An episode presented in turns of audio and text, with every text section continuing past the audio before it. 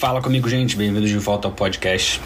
E eu resolvi fazer uns podcasts solo. Só eu vou estar no podcast e eu vou abordar os nove movimentos fundamentais da CrossFit, que são, falem comigo, Air Squat, Front Squat, Overhead Squat, Shoulder Press, Push Press and Push Jerk, Deadlift, Sumo Deadlift, High Pull and Medicine Ball Clean. Hoje eu vou falar só do Air Squats e nos próximos eu vou ir falando de cada um. E o que, que eu vou falar no, no, no podcast em relação ao Air? Eu vou falar os pontos de performance e os erros comuns e também vou tentar dar uma dica, né, de como a gente pode corrigir os mesmos, beleza? Então, uh, antes de qualquer coisa, os nove movimentos fundamentais da CrossFit é algo que a gente sempre tem que ter na mente, a gente tem que saber de cor. Para mim gravar não foi muito difícil, porque os movimentos fundamentais são basicamente três e digamos que variações deles, né? O primeiro é o, o agachamento livre, né? Só com peso corporal. O segundo é o shoulder press, que é desenvolvimento, e o terceiro é o deadlift. E as variações do air squat é o front squat e overhead squat, do shoulder press é o push press e o push jerk, e do deadlift, o levantamento terra é o sumo deadlift high pull e o mad ball clean, que é o clean com a bola, né? Então, se alguém tem alguma dificuldade de gravar, eu achei bem fácil isso, né? Gravar desse jeito. Um, e outro ponto também importante a gente saber, né, nesses movimentos, é a gente saber os pontos de performance, quais são os pontos de performance, saber os possíveis erros que podem acontecer e saber como a gente vai abordar, né, esses erros. Então, sem muita falação, já vou direto ao assunto, a explicar como que começa né, o Air Squat. Primeira coisa, para a gente fazer o, o Air Squat, a gente sempre precisa da base, né? Antes de começar, a gente tem que ter a base. E a base é normalmente na largura dos ombros, um pouquinho para fora do quadril. Pode ser que, ah, mas tem gente que agacha mais aberto, tem gente que agacha mais fechado. Ah, em relação a isso, os nossos, uh, uh, os nossos membros gerais, né, digamos assim, todos têm que ter a mesma base. Ah, mas chinês agacha fechado, russo agacha com a perna aberta.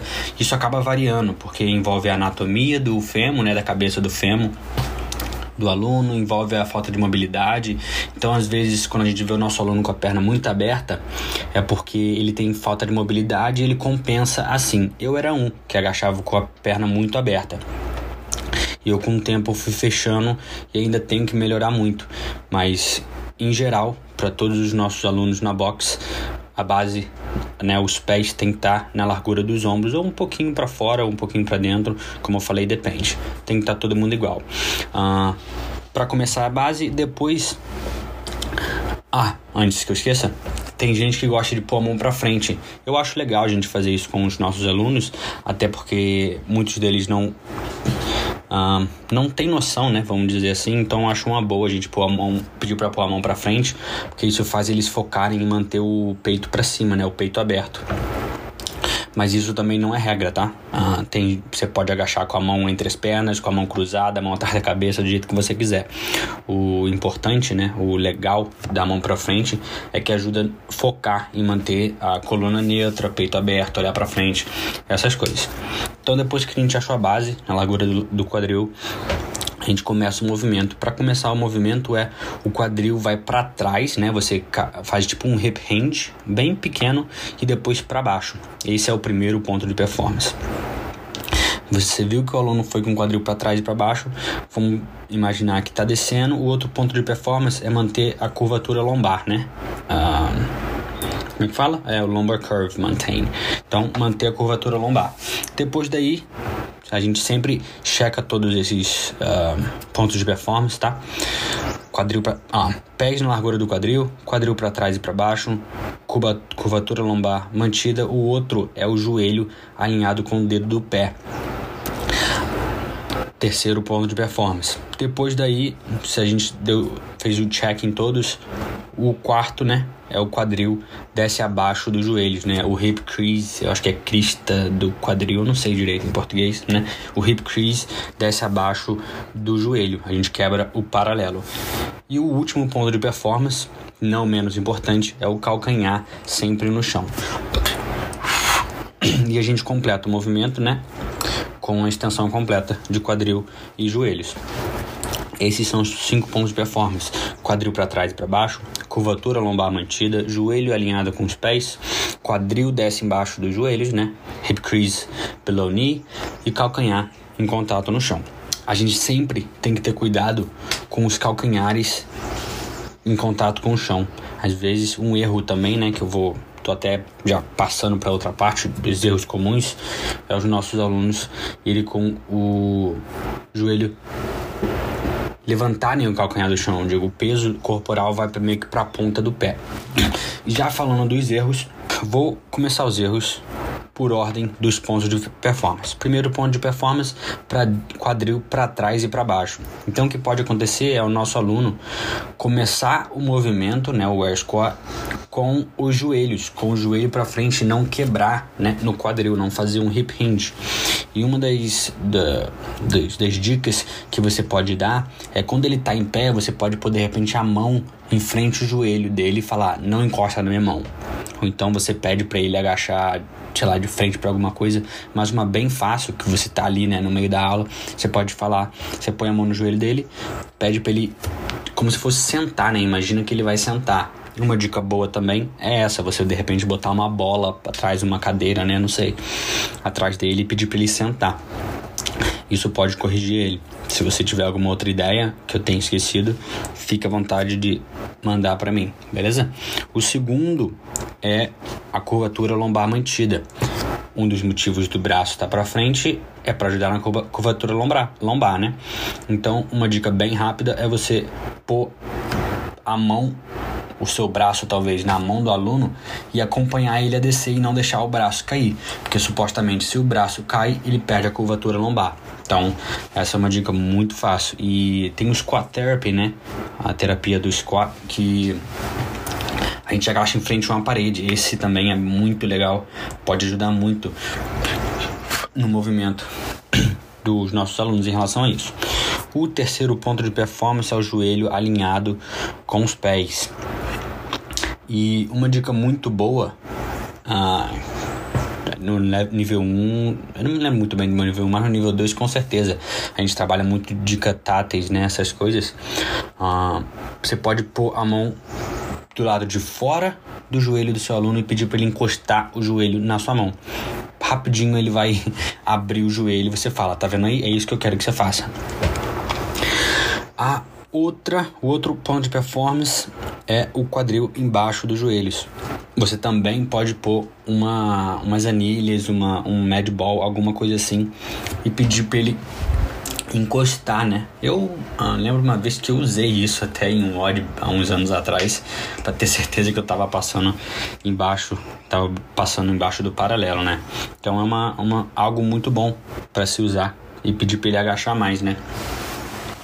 O, e o último ponto de performance é o calcanhar no chão.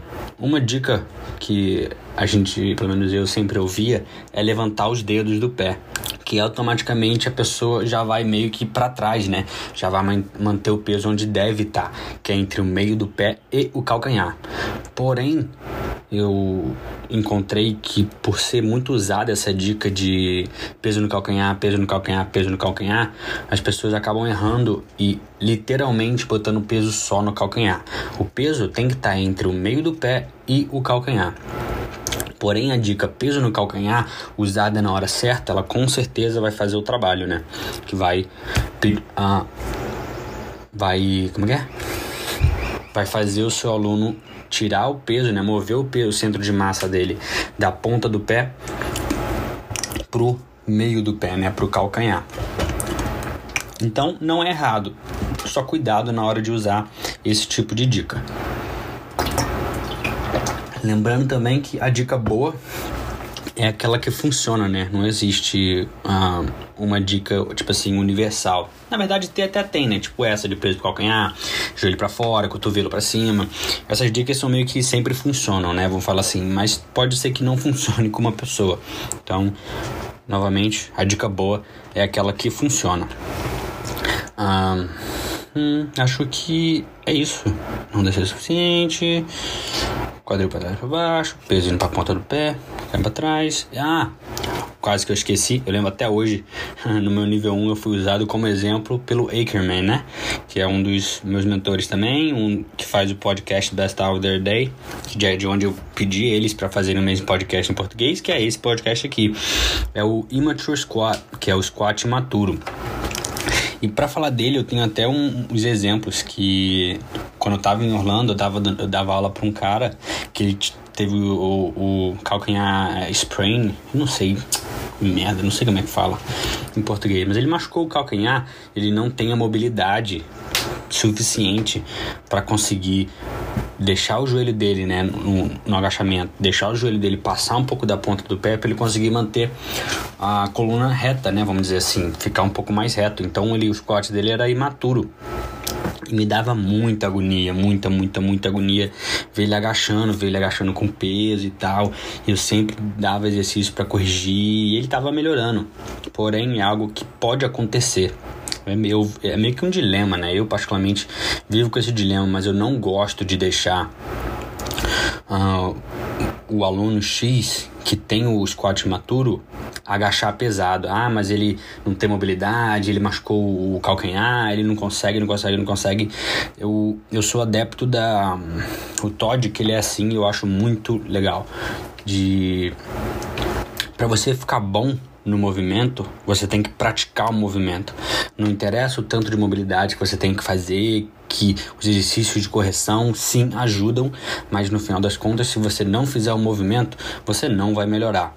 Então, a gente tem que é, time under, under tension, né? É, tempo sobre tensão. Eu não sei se faz sentido em português, mas é assim: ah, para você melhorar no agachamento, você tem que fazer o agachamento. Para você melhorar em muscle up, você tem que fazer muscle up. Para você melhorar em double under, você tem que, para você melhorar em pular corda, você tem que pular corda. É meio óbvio assim, mas muitas pessoas ah, focam mais na mobilidade, vamos dizer assim, e esquece de fazer, de, de passar tempo sobre tensão no movimento.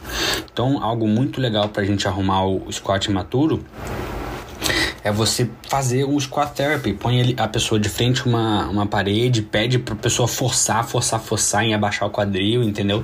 Em levantar o peito o máximo que conseguir, porque não tem, é exatamente isso, entendeu? Não tem nada melhor do que o próprio movimento para melhorar, ah, é, para melhorar o movimento. Não adianta você fazer passar uma hora fazendo mobilidade, 30 minutos fazendo mobilidade e não praticar o movimento, não tipo não um, é, não ter time under tension, tipo, principalmente no snatch, é um, não tem nada a ver, né, mas é o exemplo que eu acho mais fácil dar, assim, o snatch, as pessoas normalmente isso é comum.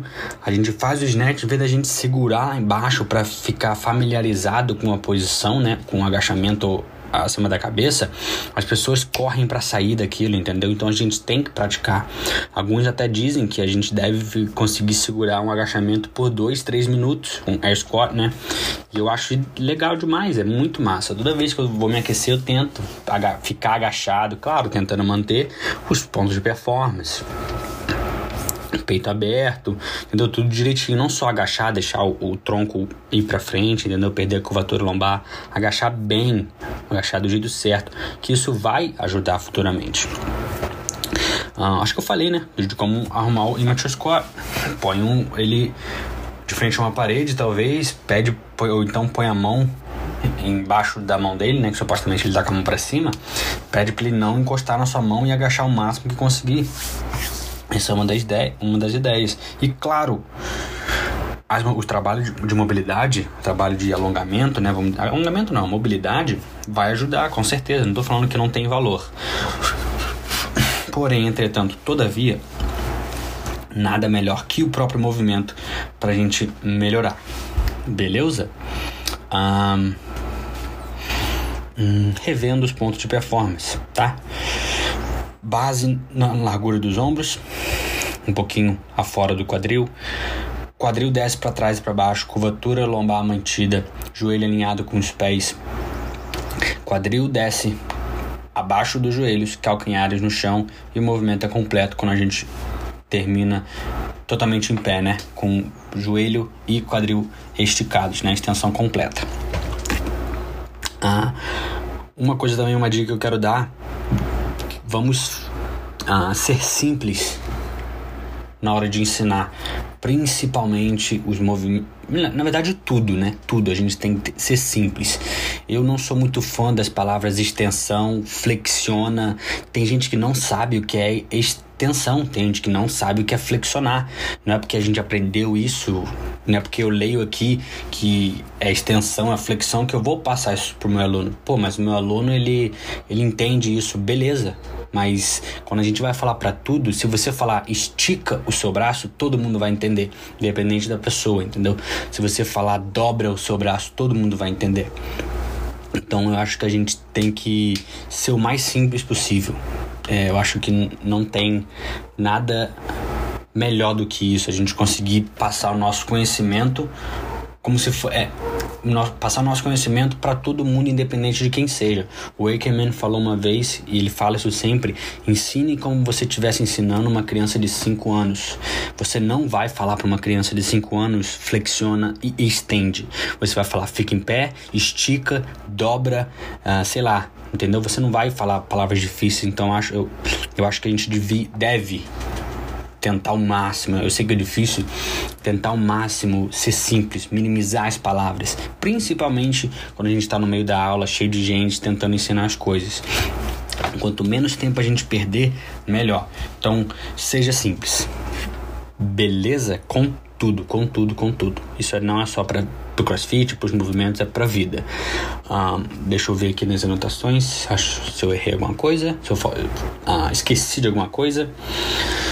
Hum, não.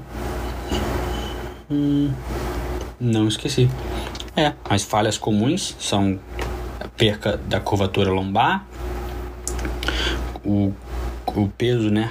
Centro de massa movendo para a ponta do pé, não indo para baixo o suficiente, iniciando o movimento com os joelhos, os joelhos entrando, né, tendo valgus knee, o joelho entrando, indo para dentro, para o meio assim do corpo, e o outro é o immature squat.